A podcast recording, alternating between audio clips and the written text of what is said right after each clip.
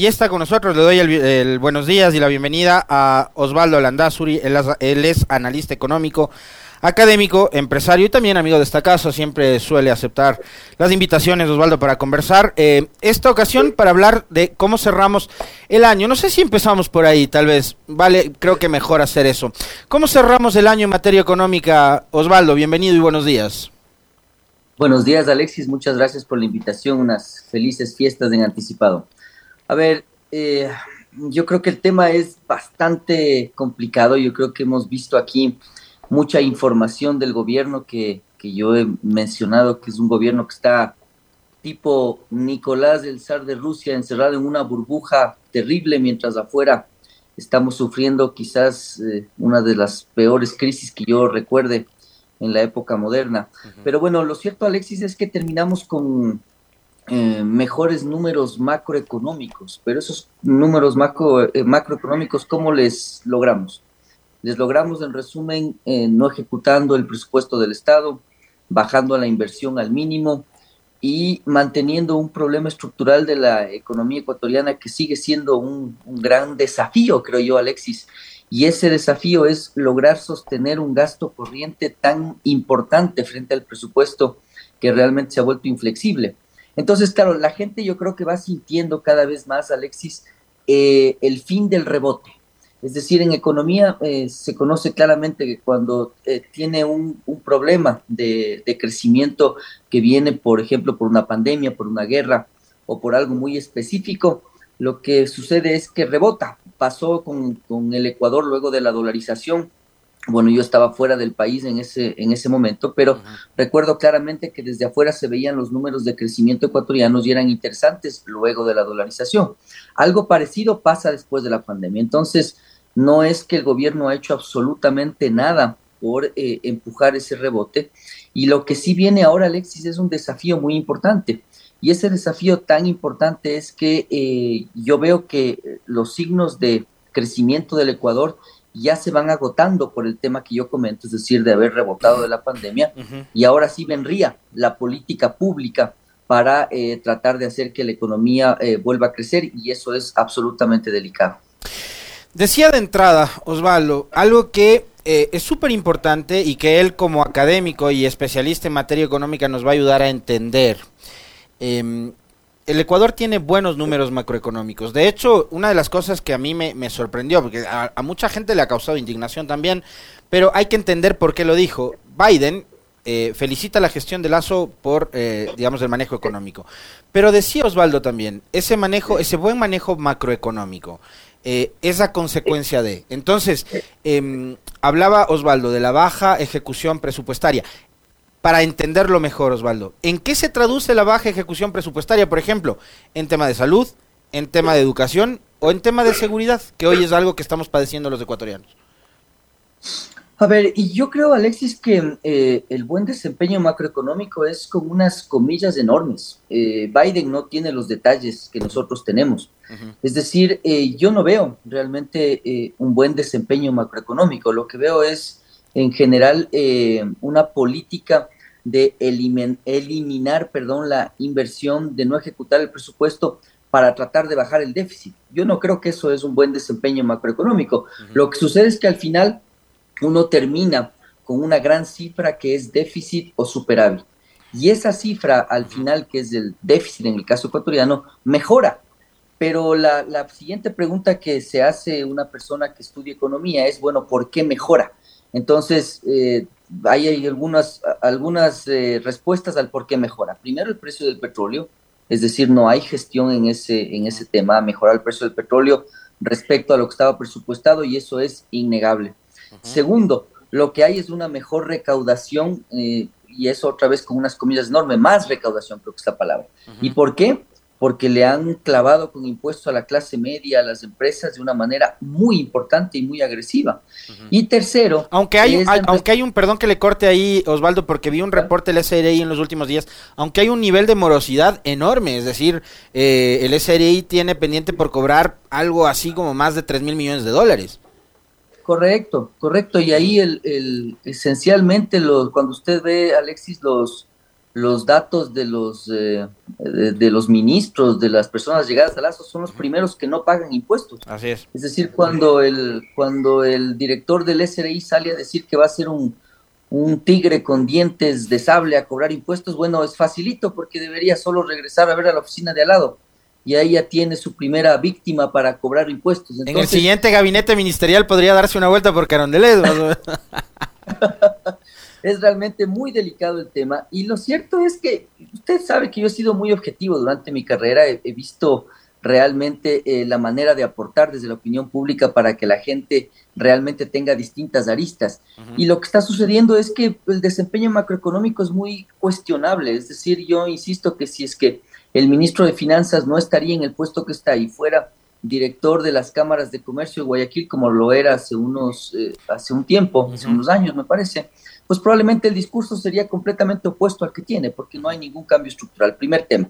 Segundo tema, Alexis, lo que usted comenta de la ejecución presupuestaria, se reduce en que usted dice, bueno, va a gastar mil millones de dólares para, eh, para salud, por ejemplo pero al final por diferentes temas no gasta los mil millones, comienza eh, a, demorar los presupuestos, comienza a no ejecutar una cosa, otra cosa, y al final termina diciendo, bueno, no me gasté mil, gasté apenas 500 o 600, lo que sea. Entonces, ¿ahí qué pasa? Que la gente comienza a ver el por qué no hay medicinas, por qué no hay cómo eh, sacar desde una licencia hasta un pasaporte, pasando por una cédula.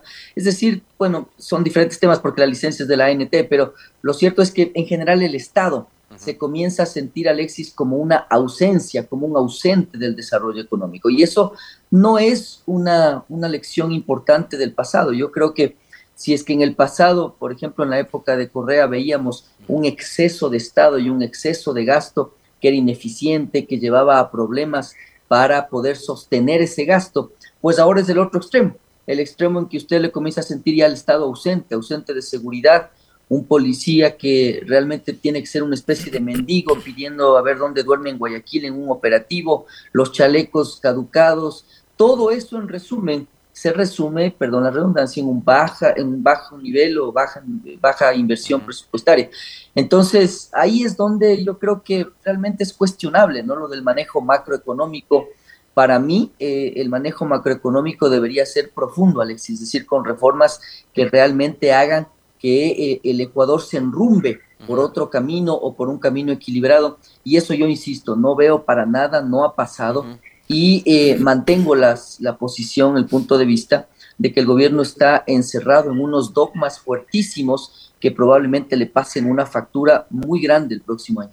Ahora, eh, con una inversión pública eh, baja, muy baja, usted me va a decir con datos certeros, yo no manejo eso, nuestro invitado sí, él, él, sí tiene toda la información relacionada con economía. digamos, la inversión pública cuánto ha ascendido en, el, en el, último año, pero con una inversión pública tan baja, eh, digamos, las esperanzas con un gobierno de orientación neoliberal o liberal como se pintaban, aunque los propios liberales ahora son críticos del gobierno de Guillermo Lazo por haber eh, optado por una vía de régimen tributario y demás, eh, las esperanzas estarían puestas en la inversión privada, pues Osvaldo, o en la inversión extranjera.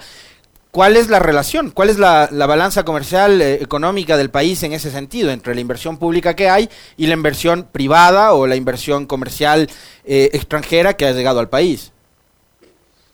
Esa es una excelente pregunta, Alexis. A ver, este año el Ecuador empezó el 2022, me refiero, empezó con un presupuesto de inversión de alrededor de 1.800 millones de dólares. Para que tengamos una idea, eh, el Producto Interno Bruto ecuatoriano cerrará en 110 mil, 115 mil millones de dólares, depende del crecimiento que tengamos al final del, eh, del, periodo, pero ahí uno se da cuenta primero de lo poquito que es, ¿no? 1.800 en, en 110 mil millones.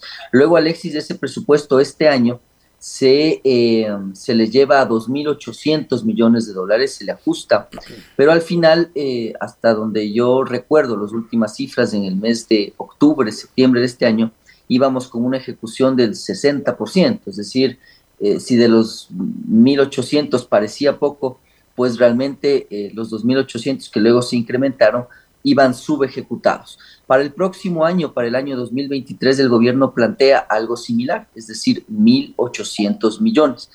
Eh, entonces la gente podrá eh, concluir o podrá asumir de, mis eh, comentarios que va a ser un año también sin, sin obra presupuestaria. Digo sin ejecución todavía no sé, porque no, no sé cómo le irá en ejecución el 2023, pero este año no le fue bien en ejecución. Pero además de que la ejecución es baja, ya en sí mismo el propio número de inversión deja realmente unas dudas, unas incógnitas absolutamente grandes. Entonces vamos a lo que usted comenta, a la inversión privada. Y para poder eh, hacer un ejercicio de inversión privada, lo que uno tiene que analizar son tasas de interés y riesgos relacionados atrás. Entonces es muy simple ahí el tema, Alexis. Un riesgo país de 1.400 puntos, de 1.300, realmente le hace muy difícil que podamos evaluar eh, proyectos con tasas razonables que les permitan viabilidad a esos proyectos. Entonces ahí es donde se conjugan los factores y se comienza a entender por qué no hay inversión significativa en el Ecuador, por qué no hay inversión extranjera. Yo había mencionado en varias entrevistas, no es que somos los únicos que estamos eh, buscando inversión en minas, en petróleo, está Colombia, está Perú, y los riesgos país de esos países son realmente mucho más bajos. Entonces, imagínese una multinacional que está viendo dónde coloca sus recursos en Latinoamérica para sacar minerales, pues probablemente eh, va a analizar este tema. Entonces, el riesgo eh, país conspira, hace muy difícil que se inviertan recursos en el Ecuador. Es una economía considerada como muy riesgosa. Acuérdese, Alexis, que el Fondo Monetario Internacional termina la relación o el, último acuerdo, más bien dicho, con el, con el país, diciendo que identifica nueve eh, riesgos muy importantes. Y quizás uno de esos, Alexis, que más llama la atención es el, eh, el que el riesgo social, el riesgo del malestar de la población eh, es identificado ya como un riesgo sistémico por el Fondo Monetario. Es decir, se da cuenta que al final del día, si es que apenas tres de cada diez trabajan, no hay inversión pública, no hay ejecución de la poca inversión que hay y en resumen no hay Estado, pues probablemente, claro, lo que también es latente es el asunto de que las personas vayan sintiendo cada vez ese malestar que usted recordará, yo, lo he venido anunciando desde hace años eh, respecto a la falta de reformas estructurales, que muchas de ellas van en la línea de corregir sesgos del, del manejo económico pasado, pero otras también van a entender una, eh, una nueva situación equilibrada del país que le permita crecer de una manera, eh, insisto, equilibrada, es decir, considerando el Estado, considerando el sector público, y haciendo que estos dos actores vayan hacia adelante empujando en la misma línea, pero eso no pasa, Alexis. Y hoy realmente el péndulo se ha ido a un extremo que me parece, insisto, muy delicado. A finales de este 2022 se cerrarán los acuerdos con el Fondo Monetario Internacional implementados durante los gobiernos de Lenín Moreno y de Guillermo Lazo. Los pro y los contra de haber suscrito estos acuerdos con el multilateral. Yo creo, Alexis, que el Fondo Monetario es, es realmente un actor eh, al que nadie quisiera ir. Es decir, usted va al Fondo Monetario ya porque le toca realmente. Yo creo que si no hubiera sido por la plata del fondo en la pandemia, hubiera sido un colapso tremendamente difícil de lidiar eh, aquí en el Ecuador porque estamos dolarizados y eso lamentablemente nos hace muy inflexibles. Ahora, el Fondo Monetario yo creo que no es ni bueno ni malo, es un banco, un banco que le pone las condiciones que él cree que deben ser las adecuadas para el manejo de su economía. ¿Cuál es esta visión, Alexis? Si uno recuerda el, manejo, eh, el desarrollo, más bien dicho, la evolución económica del siglo pasado, usted recordará un fondo monetario con el consenso de Washington que le decían baje al mínimo el gasto social, eh, desaparezca el Estado, eh, haga que el sector privado eh, tome la, posta y, pues en resumen sálvese quien pueda, decía eh, el expresidente Correa. Y en parte eso es cierto, es decir, ese era el Fondo Monetario. Usted se encuentra ahora con un Fondo Monetario distinto, uno que sí le da algo más de luces respecto al gasto social, se dio cuenta que las recetas que aplicaba en Latinoamérica, en África, terminaban siempre en explosión social en todo lado. Es decir, iba el Fondo Monetario y al final termina eh, termina ocasionando un caos social. Pasó en Grecia, eh, en Portugal fue una economía muy interesante, pero eh, en general pasa eso, Alexis. Entonces el Fondo Monetario como que gira un poco la manera de trabajar con los países emergentes y les dice, vamos viendo qué es lo que pasa, vamos viendo cómo estructuras tu plan y generalmente cuando ya firmo un acuerdo, como que es difícil que ese acuerdo no se cumpla. ¿Por qué digo yo esto? Porque fíjese que no hemos cumplido varias cosas que el fondo estaba pidiendo. Por ejemplo, reformas laborales, eh, la eliminación de los subsidios, una auditoría a Petroecuador, una auditoría de la relación, de cuánto mismo le debemos al IES. Y entonces, claro, y aún así le desembolsó la plata y dijo, bueno, hasta aquí llego yo, acompaño y pues eh, veamos qué es lo que pasa hacia adelante. Entonces, yo creo que se resume ahí, es decir, hay pros en el sentido de que sí le dan una visión distinta Alexis para decir, bueno, tengo que, por ejemplo, entender cómo soy eficiente en el manejo de mis recursos. Pero indudablemente cuando usted, por ejemplo, está en una empresa, en una empresa y eh, un banquero toma una posición demasiado importante en una empresa, pues eh, el premio Nobel de Modigliani Miller lo definió hace varias décadas, Alexis. Es un asunto delicado porque comienza a tomar decisiones del banquero y no el gerente. Lo mismo pasa en un país. Es decir, cuando usted depende demasiado de, organismos perdón, multilaterales, lo que sucede es que esos organismos comienzan a decirle, bueno, si no hace esto, pues no le desembolso la plata. Y ahí es donde vienen los problemas. Es decir, el país en general pierde autonomía para manejarse eh, eh, como, como cree que deba manejarse. Claro, eh, digamos, se implementó este mecanismo de medidas gradualistas, ¿no? No hubo una, una medida de shock eh, que era lo que pasaba en, en, ocasiones anteriores. Usted bien lo refería citando los ejemplos de, de Grecia, ¿no? Em, en, Europa. Em, pero sí hubo, por ejemplo, recorte del gasto público, mucho despido en, en, el sector público, por ejemplo, eh, reducción en el tema de subsidios. O sea, también es que sí se fue cumpliendo con ciertos requisitos que establecía el fondo. La reforma tributaria, tengo entendido que tiene su origen o su génesis en, en el Fondo Monetario Internacional, que hace que además del gobierno que venía con un discurso de no más impuestos, termine de alguna forma eh, operando incoherentemente con lo que ofrecía en campaña. Sí, es correcto, Alexis. Lo que usted menciona es todo verdad. En resumen, sí se trataron de eliminar subsidios, yo digo se trataron, y yo he sido muy claro en esto, Alexis, yo no creo que los subsidios se puedan eliminar por decreto, ese es, ese es un error gravísimo. Lo que sucede es que usted tiene que, yo he propuesto, por ejemplo, ir canjeando subsidios por inversión. Usted debe trabajar en un plan de varios años en el que usted trabaje en los sectores rurales, sociales, para darles y devolverles realmente lo que el país les debe pero eh, para eso indudablemente uno tiene que hablar del tema de los subsidios, es decir, si usted gasta 3 mil, 4 mil millones de dólares al año, realmente es una, es una cosa insostenible para cualquier economía, no se diga para la ecuatoriana. Entonces sí, se trataron de eliminar subsidios, la reforma tributaria fue una idea del, Fondo Monetario. Por otro lado, lo que, lo que sí vemos, eh, Alexis, es que el Fondo Monetario le deja abierta una rendija, una puerta para ver si puede seguir negociando, pero también eh, acordémonos una cosa, Alexis, el, la época de la pandemia fue una época muy laxa en política monetaria del mundo entero. Es decir, usted encontraba recursos disponibles y a bajo costo. Eso va a cambiar el 2023. ¿Por qué? Porque esa política monetaria muy laxa, muy expansiva, no sé si me explico bien, pero es decir, pongo muchos dólares en la economía para que la gente pueda subsistir inclusive sin trabajar, eso ocasiona inflación y esa inflación ya se le está viviendo en Estados Unidos, en Alemania, en Francia, en Italia, y entonces ellos tienen que corregir esa inflación. Usted no puede ser eh, una moneda de cambio mundial como el dólar, si es que es una moneda débil que se sigue devaluando, entonces ellos tienen que corregir ese problema. Y ahí es donde probablemente la posición de los multilaterales del próximo año cambie. Es decir, ya le van a decir, bueno, ¿qué, qué ha pasado con tus subsidios? ¿Qué ha pasado con tus reformas laborales? Cómo te fue con la eh, inversión privada. Y claro, ahí es donde el Ecuador tiene realmente una nota roja muy eh, importante, porque, insisto, no ha habido nada estructural en términos relativos en relación a lo que teníamos antes y lo que tenemos ahora. En materia comercial, em, digamos, eh, se ha hecho esfuerzos por parte del gobierno de Lazo eh, y sus eh, ministros para ingresar a lo que es la Alianza del Pacífico, eh, firmar tratados de libre comercio con, con algunos socios comerciales. no sé, ¿qué tan beneficiosa ha sido desde su punto de vista, Osvaldo, la visita del presidente Lazo durante los últimos días a Washington en esa medida? ¿Y cuál es su perspectiva, su previsión de lo que será el crecimiento económico del Ecuador en 2023?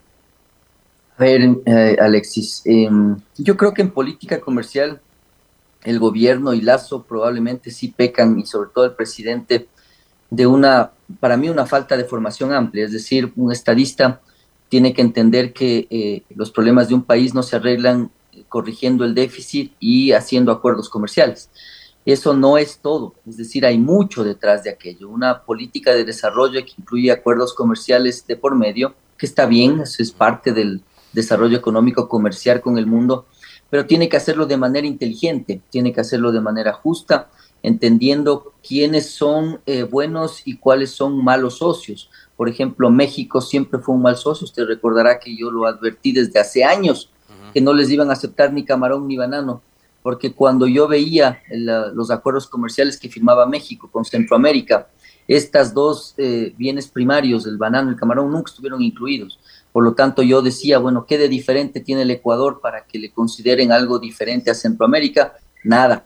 Lo mismo pasó con Brasil en su momento. Usted recordará que tenemos un acuerdo con Mercosur, entre paréntesis, acuérdese también, Alexis, que Lazo viaja a Argentina a decirle hagamos un acuerdo comercial y le responden, ya tenemos, señor presidente, un acuerdo comercial, se llama Mercosur, nuestro bloque, y usted ya tiene un acuerdo comercial con Mercosur. Luego se fue a Uruguay y le dijo que importemos lácteos y carne, luego se fue a Israel. Es decir, es una cosa desbocada, ¿no? no o sea, no, hay agenda, no hay agenda, Osvaldo, en definitiva. No hay agenda. Y es que para Ecuador libre, y si usted, y si usted habla con un economista eh, de, la línea más liberal, Alexis, ellos le dicen no tiene por qué haber agenda es decir, no tiene por qué haber Estado, no tiene por qué haber planificación y no tiene por qué haber un norte. Es decir, yo lo que hago es eh, simplemente achicarme al mínimo como Estado, esa es, la, esa es la visión libertaria de Ecuador Libre, y luego dejo que la oferta y la demanda arreglen todo. Pero eso, eso, eso, eso nos da cuenta, Osvaldo, de que hay un gobierno sin planificación. Yo le pregunto, ¿se puede gobernar sin planificación, sin una eh, llamémosle así, una, un, plan programático, una hoja de ruta. ¿Así se puede gobernar un país o no? Yo creo que la respuesta está clara y usted vea lo que estamos viviendo, Alex. La respuesta es no. Es decir, no, no puede usted tener un Estado que esté ahí eh, dando disparos por todo lado. Porque, a ver, eh, volvemos a lo del viaje a Estados Unidos. Yo digo, por supuesto que hay, hay que conversar con Estados Unidos. Uno no puede cerrar esa puerta. Tampoco es que ahí está la panacea, Alexis, y que entonces ahora encuentro yo unos, eh, unos eh, opinadores ahí en Twitter que dicen, ahora sí, gobierno, esta es la solución, adelantemos.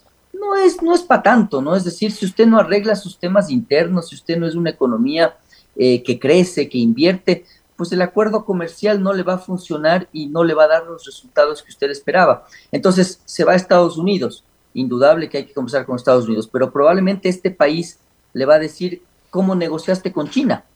Y fíjese que con China acabamos de negociar un acuerdo comercial con tres reuniones por Zoom, tres rondas, eh, tres rondas virtuales. Eso ha sido suficiente para cerrar el acuerdo con China. Y eso es un asunto muy delicado, es un asunto que indudablemente va a comprometer gran parte de la industria eh, ecuatoriana. Y claro, y por otro lado, Alexis, Estados Unidos le va a decir, bueno, quiero saber cómo te fue en la negociación con propiedad intelectual con Estados Unidos, por ejemplo, perdón, con China. Y ahí le va a decir, pues, sabe que no negocié propiedad intelectual. Entonces Estados Unidos le, le, va a decir, bueno, si sabías que muchas de las empresas chinas que te venden cosas las tengo yo en lista negra acá en Estados Unidos. Es un asunto delicado, es decir, usted necesitaba una agenda una agenda que le diga primero a dónde debe ir y cómo negociar. Con Estados Unidos, por supuesto que hay que hablar. Es un mercado que le ofrece muchas eh, alternativas para eh, exportar. Yo he visto las perchas norteamericanas con bastantes productos centroamericanos, con bastantes productos peruanos, colombianos y, muchos y mucho menos ecuatorianos. Es indudable que hay que negociar. No es lo mismo que China, porque China en cambio le ofrece un potencial con una población muy grande. Pero en Estados Unidos usted tiene una migración latina muy fuerte, Alexis, y por lo tanto consumidores de productos suyos que pueden ser muy interesantes. Entonces, mire, todo esto uno debería analizarlo en el día uno y entender, de gobierno me refiero, y entender cómo va a ser su agenda comercial, qué va a ir primero, hacia dónde voy. Pero realmente yo he dicho, esto es una locura es realmente una, una cosa que tiene un, un, final que es para mí de pronóstico reservado. Porque además, Alexis, usted le combina con una serie de medidas que no van juntas. Por ejemplo, usted no puede subir el salario y decirle compita con China. Claro. ¿Por qué? Porque realmente no va a haber manera, el mundo no puede competir con China. Peor todavía si usted sigue subiendo el salario. Por eso es que les tiene enseguida no solo a, las, a, los sectores sensibles, sino al propio camaronero, al pananero, diciéndole, no puedo competir con China. Recién vi un recorte muy interesante de prensa que decía que la pesca estaba pidiendo ser excluida del acuerdo comercial con China. Y la pregunta es ¿por qué? Si es una ventaja natural nuestra. Pues la respuesta es que los chinos son mucho más competitivos que nosotros en pesca. Y eso que nosotros tenemos subsidiado el diésel de las embarcaciones, ¿se da cuenta Alexis? Entonces, fíjese en todos estos detalles de la negociación, fíjese en estos detalles del crecimiento, realmente es muy delicado. Por eso yo he mencionado que, Alexis, que eh, en mi caso y en el caso de varios eh, analistas de opinión pública más independientes, me considero yo, que no tiene ninguna, eh, ningún, ningún rabo de paja con nadie, pues lo importante será que ahora la Asamblea sea la que pueda promover un debate, el debate que no tuvimos para analizar cuáles son los riesgos, los desafíos. Por ejemplo, Alexis, si usted va a, meterse, a, sentarse a, negociar con Estados Unidos, tiene que hacer un estudio previo, previo de su agricultura para saber cómo enfrenta los subsidios que ellos tienen. Eso no ha pasado. Claro, las enormes asimetrías que hay, usted se refería muy bien, economista, a las a las diferencias, ¿no? Los tamaños de las economías, las capacidades, etcétera, son eh, eh, diferencias abismales. Yo quiero cerrar porque se nos va terminando el tiempo eh, hablando con, con Osvaldo Landazuri sobre algo que ya lo mencionó, que es el tema de la geopolítica. Hablaba de China, hablaba de los Estados Unidos. Estamos viendo un conflicto en Europa que también ha terminado perjudicando al Ecuador. Em, esta guerra entre Rusia y Ucrania y demás. Y en el contexto regional, lo mismo.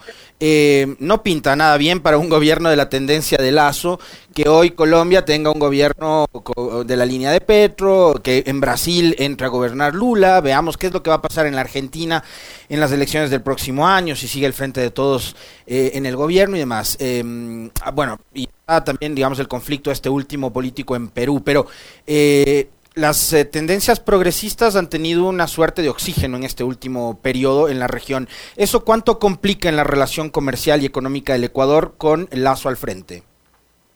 Es interesante y yo veo que el Ecuador eh, ha tomado una postura errática, ¿no? Es decir, Alexis, usted se da cuenta ahí como el presidente va a la inauguración de las Olimpiadas de Invierno en Beijing y claro, estaba solo Vladimir Putin y Guillermo Lazo. Entonces, realmente es un error, es un error eh, geopolítico muy importante porque, a ver, más allá de las tendencias, Alexis, izquierda o derecha, uno tiene que ser muy inteligente en entender qué es lo que forma parte de su agenda de desarrollo, es decir, con quién me conviene relacionarme, no, yo no creo que eh, tomar partido respecto a conflictos internacionales tenga ningún sentido peor en un país tan pequeñito como el Ecuador. Pero usted ve que, por ejemplo, ya hay anuncios de eh, expulsiones, perdón, de cancilleres, perdón, de embajadores en Perú respecto a México. Y eso, claro, me hace dudar mucho respecto a la Alianza del Pacífico, ¿no? Y, la, y Lazo irá a, a, decir, bueno, ¿qué pasó? Reunámonos en la Alianza del Pacífico para ver si firmamos algo y pues le van a responder, no, no te enteraste que hubieron expulsiones de, embajadores, entonces sí, va a complicar el tema. Y sobre todo creo que también responde Alexis a que esta agenda que nosotros tenemos en América Latina, en donde vamos de péndulo en péndulo, sin un equilibrio sano, sin un equilibrio racional, realmente dificulta, complica el desarrollo. Porque lo que usted debería tener es un desarrollo equilibrado, un desarrollo en donde usted sepa que el Estado es muy importante, pero que no puede ser el único actor, que necesita entender cómo se acerca a Estados Unidos, pero cómo lo hace de manera inteligente, entendiendo que va a haber muchas tensiones políticas detrás y cómo las trabaja haciendo que el sector rural se desarrolle, cómo invierte usted en escuelas, en hospitales, en carreteras. Es decir, todo eso para mí es parte de una agenda equilibrada, una agenda equilibrada en donde la gente ya no quiere oír esto de izquierda, de derecha, de centro, pero indudablemente al final termina pasando factura, sobre todo en un actor, eh, me refiero yo al presidente Lazo, que pertenece a una época muy distinta, ¿no? A una época, recuerde usted, de los banqueros que nos pusieron la ley de las instituciones financieras, de la dolarización, etcétera. Creo que para él es muy difícil entender esta situación nueva del mundo que requiere, creo yo, una aproximación eh, distinta. Y esa aproximación realmente no, no se ha dado. Y tal vez América Latina estará ahora empantanada en un cambio otra vez de rumbo que eh, tendrá ojalá, ojalá nuevos actores que hayan leído un poco que la población no quiere extremos y que por lo tanto lo que quiere simplemente es vivir mejor. Y eso es lo que deben lograr los, eh, los mandantes, los, los que están al frente del gobierno.